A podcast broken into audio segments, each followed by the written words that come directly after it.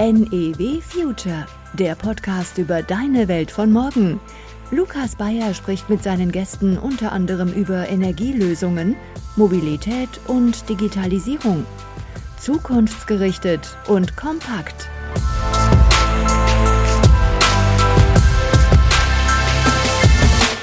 Wo wir sind das gewöhnt, wir sind ein Staat und eine Gesellschaft, die einfach ganz viel Energie braucht und das ist auch nicht rückläufig.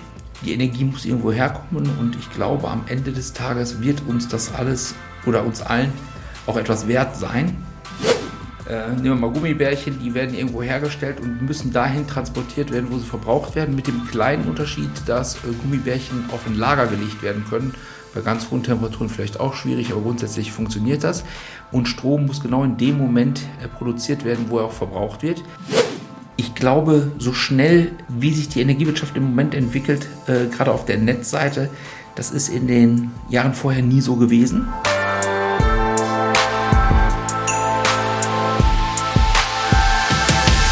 Es geht los. Herzlich willkommen an alle Hörerinnen und Hörer zur ersten Folge von NEW Future, der Podcast über deine Welt von morgen. Großer Titel, worum geht's hier eigentlich? Mein Name ist Lukas Bayer und ich arbeite in der Kommunikationsabteilung der NEW-Gruppe. Wir sind ein kommunales Dienstleistungsunternehmen vom Niederrhein, genauer gesagt aus München-Gladbach. Kommunales Dienstleistungsunternehmen klingt erstmal ein bisschen sperrig. Ich weiß, was bedeutet das also? Wir versorgen Menschen in der Region mit Strom, Gas und Wasser. Aber das ist noch nicht alles. Wir kümmern uns auch um den öffentlichen Nahverkehr, den Bäderbetrieb und das öffentliche Kanalnetz. Wir sind also insgesamt in einer Branche unterwegs, die aktuell tiefgreifende Veränderungen erlebt. Der Krieg in der Ukraine sowie der Klimawandel führen uns vor Augen, dass einige Standards, wie wir sie kennen und gewohnt sind, beispielsweise in der Energiewirtschaft oder in der Mobilität, überdacht werden müssen. In diesem Podcast spreche ich mit Personen, die Teil der notwendigen Transformation sind und diese mitgestalten. Wir legen uns dabei nicht auf einen Bereich fest, wir schauen über den Tellerrand und auf verschiedene Lösungsmöglichkeiten, zukunftsgerichtet und kompakt. Mein erster Gast ist heute Hubertus Lemken. Hallo, Hallo. Hubertus. Hallo, Hallo. Hubertus Lemken ist Geschäftsführer der DEM GmbH. DEM steht für dezentrales Energiemanagement. Da liege ich richtig, ne? Ja, genau richtig. Die DEM unterstützt Verteilnetzbetreiber wie uns als NEW bei der Aufgabe, die zunehmend vernetzten regionalen Energieinfrastrukturen sicher zu planen und zu steuern. So, wie der Name NEW Future schon beschreibt, dreht sich dieser Podcast um die Welt von morgen. Und eine einfache Vorstellung kann ja jeder. Deshalb habe ich hier ein paar schnelle Einstiegsfragen an dich, Hubertus. Welche Schlagzeile würdest du am liebsten morgen es geht ja um die Zukunft, in der Zeitung lesen. Boah, das kommt jetzt wirklich aus äh, heiterem Himmel. Schlagzeile morgen in der Zeitung. Äh, ja, Energiewende verbracht wird nicht gehen, weil Energiewende ein Prozess ist. Ähm, ja, ich glaube, am liebsten würde ich hören, der Krieg in der Ukraine ist beendet. Jetzt ist natürlich, haben wir vielleicht eine kleine Latenz zwischen dem, wo wir das aufnehmen und das äh, gesendet wird. Hoffentlich ist es bis dahin eine äh, Realitätsschlagzeile gewesen. Aber das würde mich natürlich aus heutigem äh, Stand sehr freuen, wenn das so wäre. Ich glaube, das ist eine Schlagzeile, die sehr, sehr viele Menschen sehr, sehr gerne morgen in der Zeitung lesen würden. Jetzt machen wir mal einen kleinen Themensprung. Ich habe noch eine Frage für dich. Stell dir vor, du stehst vor einer Schulklasse, sagen wir mal achte Klasse am Gymnasium. Wie erklärst du den Schülern, was du beruflich machst? Ich würde sagen, wir kümmern uns um den Transport des Stroms. Weil es ist so, dass wie auch bei allen anderen Dingen, die hergestellt worden äh, oder werden, äh, nehmen wir mal Gummibärchen, die werden irgendwo hergestellt und müssen dahin transportiert werden, wo sie verbraucht werden, mit dem kleinen Unterschied, dass äh, Gummibärchen auf ein Lager gelegt werden können. Bei ganz hohen Temperaturen vielleicht auch schwierig, aber grundsätzlich funktioniert das. Und Strom muss genau in dem Moment äh, produziert werden, wo er auch verbraucht wird. Aber trotzdem muss er, muss er transportiert werden. Und das ist eine Sache, die uns in Deutschland schwerfällt gerade, wo wir wirklich vor großen Herausforderungen stehen. Und das ist eine Sache, wo wir mit digitalisierten Methoden ansetzen, um das zu ermöglichen. Auf die Herausforderungen und Probleme, die da vorliegen, können wir gleich nochmal drauf eingehen. Ähm, wenn, wir noch mal, wenn du nochmal auf deinen Beruf schaust, was, was motiviert dich da jeden Tag? Ähm, ich glaube tatsächlich, dass ich etwas sehr Sinnstiftendes mache. Dass ich glaube an die Energiewende, dass wir die brauchen Und ich bin davon überzeugt, dass was wir machen, was wir für Verteilnetzbetreiber machen, wirklich einen ganz großen Beitrag leistet, um die Energiewende überhaupt zu ermöglichen. Und das ist so mein innerer Antrieb. Ein, ich sage jetzt mal, Produkt, was ihr anbietet, ist ja der digitale Zwilling. Genau. Und ich bin mal auf die Straße gegangen und habe mich mal umgehört bei den Leuten, was die eigentlich denken, was ein digitaler Zwilling ist. Und das hören wir uns jetzt mal an und danach werde ich dich fragen, was eigentlich ein digitaler Zwilling ist. Hier kommt kurz die Umfrage. Ein digitaler Zwilling, eine Kopie von, von irgendeiner Datei oder sowas. Äh, das wäre das Einzige, wo ich drauf käme. Ein Doppelgänger von irgendwas. Jemand, der online auf meine Beschreibung passt. Vielleicht eine App auf dem Handy, die einem mit, mit einem sprechen kann oder so. Ja, halt ich als digitale Version halt. Also so ein Klon quasi im digitalen Bereich. War eine Person schon nah dran? Äh, ich glaube, dass es ganz viele verschiedene äh, digitale Zwillinge gibt. Den digitalen Zwilling, wie wir ihn verstehen, der war nicht so nah dran. Wobei ich glaube, jeder dieser Personen äh, mit meiner Definition schon viel zu tun hatte. Denn für, soll ich schon was sagen dazu? Ja, also erklär gerne, was ist ein digitaler Zwilling? Also für mich ist ein digitaler Zwilling ein, ein digitales Abbild aus einem Ausschnitt aus der realen Welt, auf dem ich dann hochautomatisiert Berechnungen durchführen kann und daraus Schlüsse ziehen kann. Ich glaube, etwas, was jeder kennt, äh, gut, ihr seht uns jetzt hier nicht im Podcast, der Lukas ist ein Stück jünger als ich, äh, aber ich kann mich noch gut an Zeiten erinnern, wo wir mit einem äh, Atlas auf dem Beifahrersitz äh, Routen geplant haben, um in Urlaub zu fahren. Äh, und das ist völlig weg. Das ist heute digital und das ist ein Navigationssystem, ist auch ein digitaler Zwilling einer realen Welt, um damit vollautomatisch Berechnungen machen zu können, eben die Route planen zu können. Das ist zum Beispiel für mich ein digitaler Zwilling. In unserem konkreten Fall ist es was anderes. Wir ähm, digitalisieren ein Stromnetz. Das heißt, das Verteilnetz bis hin zu jedem Hausanschluss bilden wir digital ab. Ähm, das ist heute auch an vielen Stellen schon ähm, digitalisiert, aber ich sage immer das so ähnlich, als wenn ich hingehe und alle Bücher äh, zu einem PDF mache, dann sind, liegen die auch erstmal als digitales Medium vor. Aber damit kann ich immer noch nicht viel machen. Unsere Aufgabe ist es eben, das so zu digitalisieren, dass man damit dann wirklich Berechnungen machen kann. Das heißt, ihr habt Kunden, wo ihr dann äh, hinfahrt und euch anschaut, die haben das und das Netzgebiet zum Beispiel, wenn wir jetzt über Strom sprechen, und ihr bringt quasi dieses haptische Netz, was draußen liegt, als Infrastruktur in digitale Form, um damit was zu machen. Genau, wir bringen das in digitale Form. Wir brauchen meistens gar nicht dafür dahin fahren, weil die Grunddaten liegen schon. Wir müssen sie importieren und aufbereiten. Äh, mit anderen Daten verschneiden und äh, eine gewisse Datenqualität durchführen, weil das meistens nicht so gut ist. Und dann kann man, ich glaube, das ist für die meisten Leute sehr plastisch, wenn man eine Anfrage stellt für eine Wallbox oder für eine PV-Anlage. Wie lange das dauert, bis man eine solche Anfrage, ja, eine Antwort auf diese Anfrage bekommt. Und wir können das in wenigen Sekunden machen, wenn das Netz einmal digitalisiert ist. Gibt es noch weitere Anwendungsbeispiele, die dir einfallen? Genau, das sind dann äh, weitere, die dann vielleicht für den ähm, Außenstehenden etwas weiter weg sind. Das geht dann um äh, strategische Planung eines Netzes.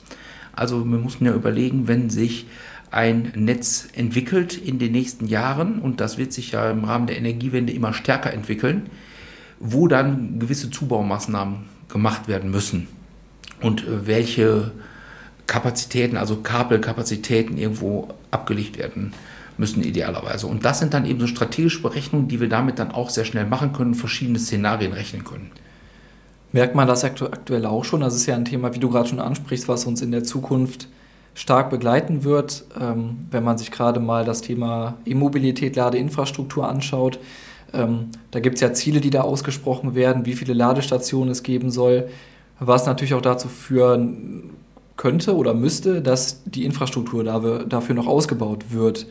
Ähm, Gibt es da schon Beispiele, wo man sagt, wir kommen jetzt schon an die Grenzen oder ist es tatsächlich so, dass man ähm, diesen Ausbau zum einen halt noch steuern kann, ähm, sodass man das Ziel, was vorgegeben ist, beispielsweise bei den Ladestationen erreichen kann? Oder kommt man da zum Teil jetzt schon an Grenzen?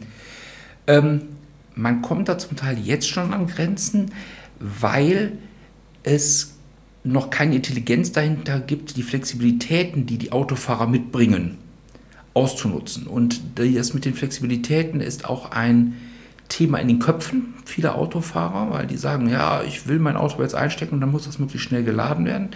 Ähm, wir machen ja einen Podcast auch für die NEW und hier hat die NEW zum Beispiel ein ganz tolles Projekt äh, für, die, für den Ausbau von Ladeinfrastruktur, wo dann eben Parkflächen äh, für Mitarbeiter der NEW zur Verfügung gestellt werden mit Ladeinfrastruktur. Und da ist es jedem eigentlich klar, dass wenn die Autos morgens kommen, die nicht innerhalb von einer Stunde voll sein müssen sondern auch bei der NEW muss etwas mehr gearbeitet werden als die eine Stunde und dementsprechend weiß man relativ lang, gut, wie lange die Autos dort stehen werden und dementsprechend wird die Kapazität der Leitung dafür völlig ausreichend sein. Das muss nur mit einer gewissen Intelligenz geladen werden. Mhm.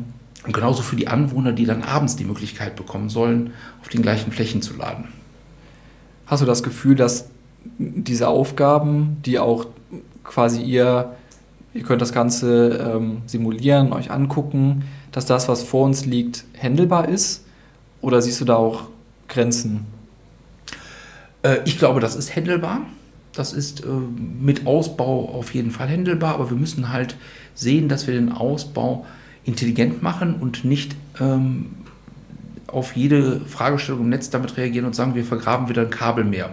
Weil gerade Tiefbau und Kabelvergraben ist sehr teuer und auch ähm, was die Geschwindigkeit angeht, eben dauert das alles etwas. Und das ist für die Bürger auch schwierig zu verstehen, dass eine Straße aufgerissen wird und einmal wird da ein Breitbandkabel reingelegt und ein halbes Jahr später wird die wieder aufgerissen, und da wird Stromkabel reingelegt.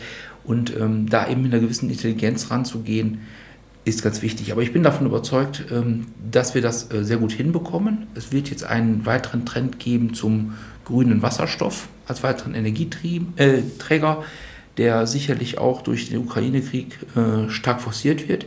Und dann wird das Spannende, weil eben an der Stelle plötzlich grüner Wasserstoff Strom ersetzen kann. Also das heißt, ich kann ja aus Strom grünen Wasserstoff erzeugen und umgekehrt aus grünem Wasserstoff wieder Strom. Da muss ich natürlich solche Geräte an Stellen stehen haben, wo ich viel Strom habe und wo idealerweise sowohl eine Gasleitung liegt als auch eine Stromleitung in ausreichender Kapazität. Mhm. Würdest du sagen, dass das auch so eine der Herausforderungen für die, für die kommenden Jahre ist? Welche Herausforderungen siehst du des Weiteren dann noch?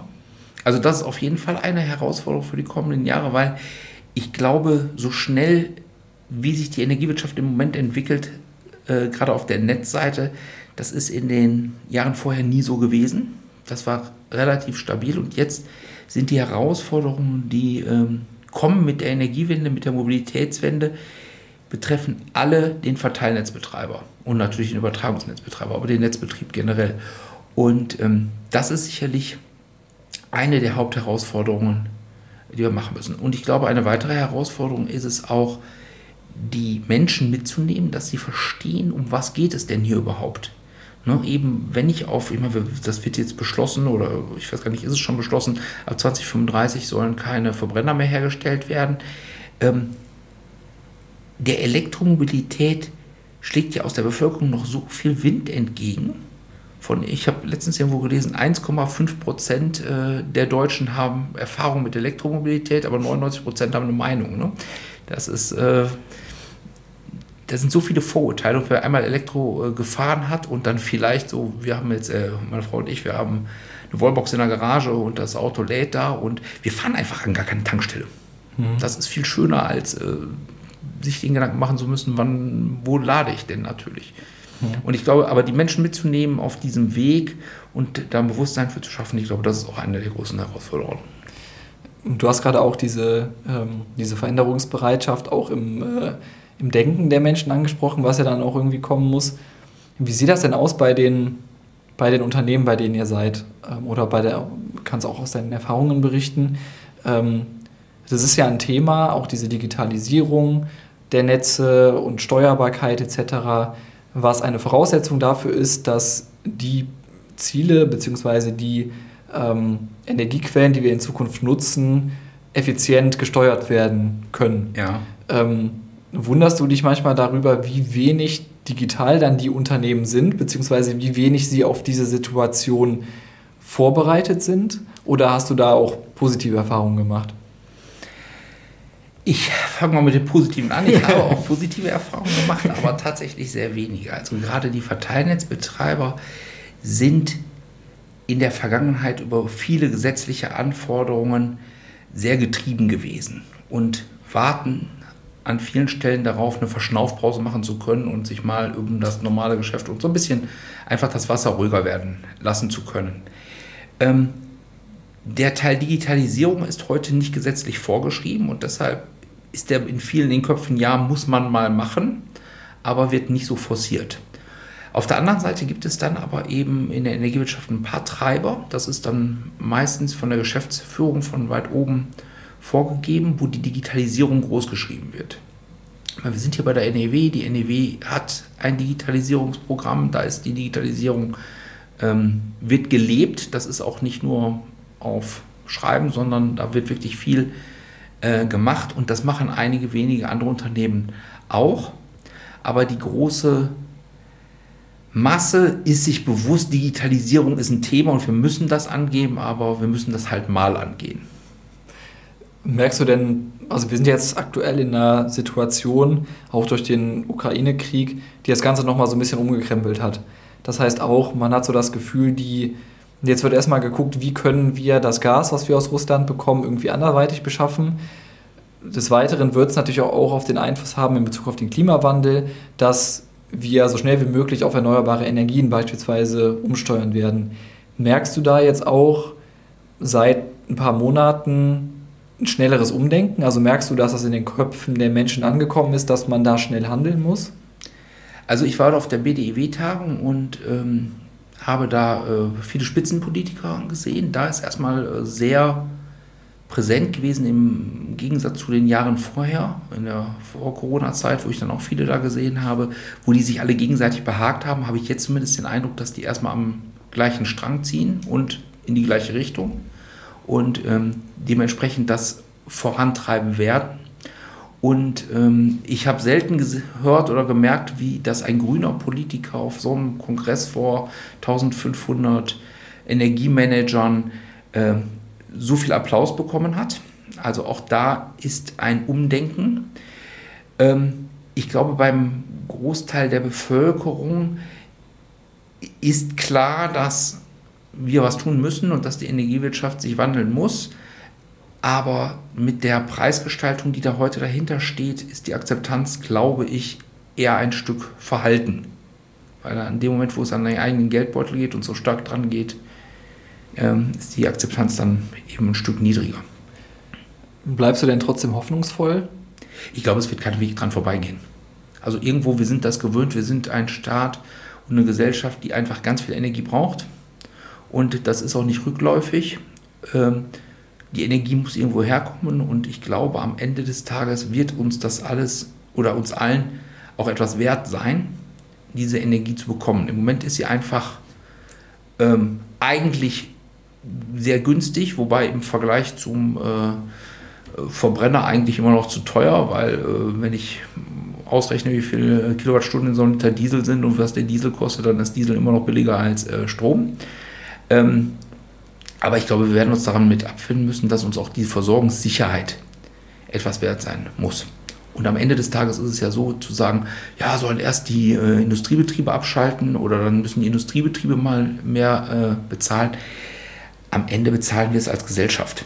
Ob wir das direkt machen äh, über unseren Strompreis oder ob die Produkte teurer werden, spielt am Ende ja keine Rolle. Und, als DEM äh, leistet ihr auch einen Beitrag auf jeden Fall zum, zum Thema beispielsweise Versorgungssicherheit, ähm, dass man durch die ähm, Simulation beispielsweise von Netzen da eine gewisse Sicherheit bieten kann. Bevor wir zu einer Abschlussfrage kommen, habe ich noch zwei andere Sachen, die ich gerne mit dir machen würde. Ähm, und zwar das eine war, dass ich dich gebeten habe, etwas mitzubringen. Ein, ein, Tipp, eine, eine App, ein Gadget, was vielleicht für unsere Hörerinnen und Hörer sehr interessant sein könnte. Was zum Mitnehmen. Ja, ich habe äh, schwer darüber nachgedacht, weil ich schon äh, total auf Gadgets und sowas spiele. Also ich habe äh, oder stehe, ich habe ein komplett äh, smartes Haus. Da äh, okay. ist alles automatisiert. Da laufen zwei Schränke, wo ganz viele Raspberries ihren Dienst tun und Dinge machen und wie auch immer. Aber was mir gerade aktiv am meisten Spaß macht, ist ein Gadget, das ist ein 3D-Drucker. Okay. Und da würde ich einfach gerne drüber reden. Also ich habe so einen kleinen, also kleinen 3D-Drucker, schon ein ziemlich gutes Modell. Und damit, ja, am Anfang äh, war das so, als meine Frau hat mich gefragt, ja, und was willst du damit? Ich sage, ja, weiß ich doch nicht. ne, haben ist besser als brauchen.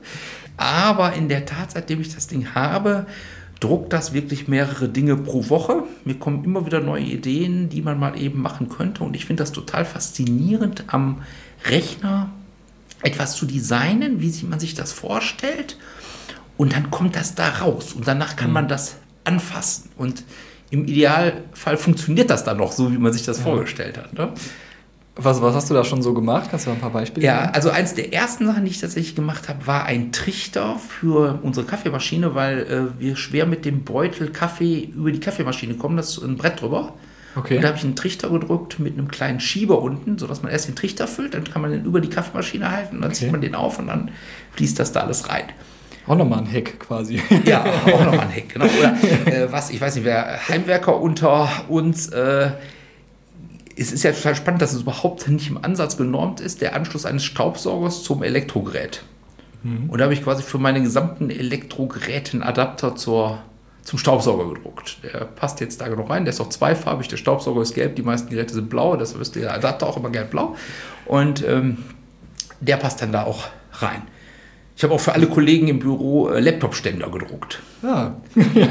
also man, man, man sieht, man kann auch den, äh, den Kolleginnen und Kollegen durchaus mit einem 3D-Drucker eine Freude bereiten und andere ganz tolle genau. Sachen machen. Danke dir für den Tipp. Das war auf jeden Fall äh, für, für den Einstieg sehr, sehr gut, fand ich. Dann würde ich gerne noch was mit dir machen. Hashtag Impro. Und zwar ähm, bin ich hier gerade bei Twitter nebenbei. Ich habe ja noch meinen Laptop stehen. Ich möchte, jetzt, möchte dich jetzt darum bitten, dass du mir einfach irgendein Stichwort nennst. Es kann aus der Energiewirtschaft sein. Das würde ich jetzt ja einfach verhashtaggen und dann mal gucken, was da für ein Kommentar als erstes kommt und den dir vorlesen. Und dann gucken wir mal, was, wir, was uns dazu einfällt. Es kann, kann gut gehen, es kann auch schief gehen. Ich bin gespannt. Was nehmen wir denn? Wärmewende. Hier ist jetzt ein, der erste Tweet von Micha Gruber.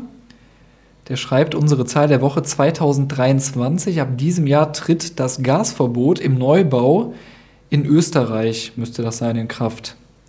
Was sonst noch im Entwurf der erneuerbaren Wärmegesetze steht, könnt ihr hier nachlesen. Genau, Österreich. Österreich. Wäre das auch was für Deutschland? Äh, ja, das ist ja, kannte ich nicht, dass da schon ein Verbot des äh, Gasanschlusses ist. Das ist ja wirklich spannend, wenn man überlegt, dass man, ich habe hier die eine Gasheizung vor fünf Jahren gebaut oder vor vier Jahren. Ich hoffe natürlich, es stimmt. Ne? Also ich nicht. Ja, ja, aber selbst wenn es nicht stimmt. Also ich weiß, dass äh, viele Verteilnetzbetreiber in Deutschland in Neubaugebieten keinen Gasanschluss mehr anbieten. Okay. Weil das eigentlich äh, zum, ja, zum alten Eisen gehört. Ne? Wenn man sich das überlegt, wie wie schnell sowas dann funktioniert oder passiert, dass sowas nicht mehr gemacht wird. Also bis vor ein paar Jahren waren Verbrennungsheizungen halt, die irgendwelche fossilen Sachen verbrannt haben, gang und gäbe. Und jetzt, ähm, wenn das stimmt, wird es sogar verboten. Aber ich meine, man merkt ja auch jetzt bei, bei uns in Deutschland die, die Diskussion zur Abhängigkeit vom russischen Gas. Da sind ja auch mal wieder Stichpunkte wie Wärmepumpen, beispielsweise Fernwärme, die da genannt werden. Würdest du sagen, dass das auch Alternativen für alle irgendwie sein können? Es gibt ja Gebiete, wo es vielleicht jetzt nicht so die Lösung ist, aber das sind ja Stichworte, die aktuell immer häufiger genannt werden. Äh, genau, ich bin jetzt äh, in dieser Technik nicht so tief drin. Äh, was ich mitgenommen habe, ist, dass eben beim Neubau ist Wärmepumpe scheinbar State of the Art. Und dann sind wir ja im Endeffekt wieder genau beim Thema der Dämm, weil für die Wärmepunkte brauche ich als Primärenergieträger Strom und der muss dahin transportiert werden. Und das geht eben über den normalen Strombedarf eines Hauses dann hinaus. Wenn ich den dann noch damit koppel, dass äh, da auch ein Auto oder zwei Autos in Zukunft stehen, ähm, habe ich zum einen einen hohen Strombedarf, eine, einen hohen ähm, Anschlussleistung, aber auch Flexibilität. Denn gerade auch eine Wärmepumpe muss üblicherweise nicht immer laufen und muss kann eine gewisse Flexibilität in der zeitlichen Dimension haben, wann starte ich das Ding.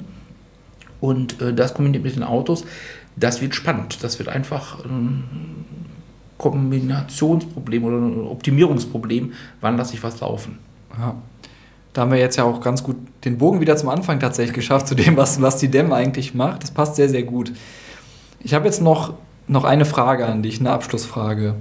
Und zwar möchte ich, dass du einmal eine These aufstellst zu der Frage, welche Technologie, beziehungsweise man kann auch ein Startup nennen, krempelt die Energiewirtschaft in den kommenden Jahren um? Die gewagte These. Ich glaube Digitalisierung und Steuerbarkeit. Warum? Weil, was ich Mal schon gesagt habe, mit der Flexibilität, die muss ich halt in irgendeiner Form steuern. Und ähm, ich glaube, dann ist die Leitungskapazität so viel deutlich besser, heraus, äh, besser zu nutzen. Ähm, das wird wirklich viel bringen. Das ist so ähnlich äh, wie eine Autobahn, die zu Stoßzeiten halt voll ist. Da, so passiert das beim Stromnetz halt auch und es ist eigentlich nicht notwendig. Dann lassen wir das mal so stehen. Dankeschön für das Vielen Gespräch. Dank. Hat sehr viel Spaß gemacht. Mir und auch. dann Danke, äh, ja. hören wir uns bei der nächsten Folge von NEW Future dann mit einem anderen Gast. Dankeschön. Vielen Dank.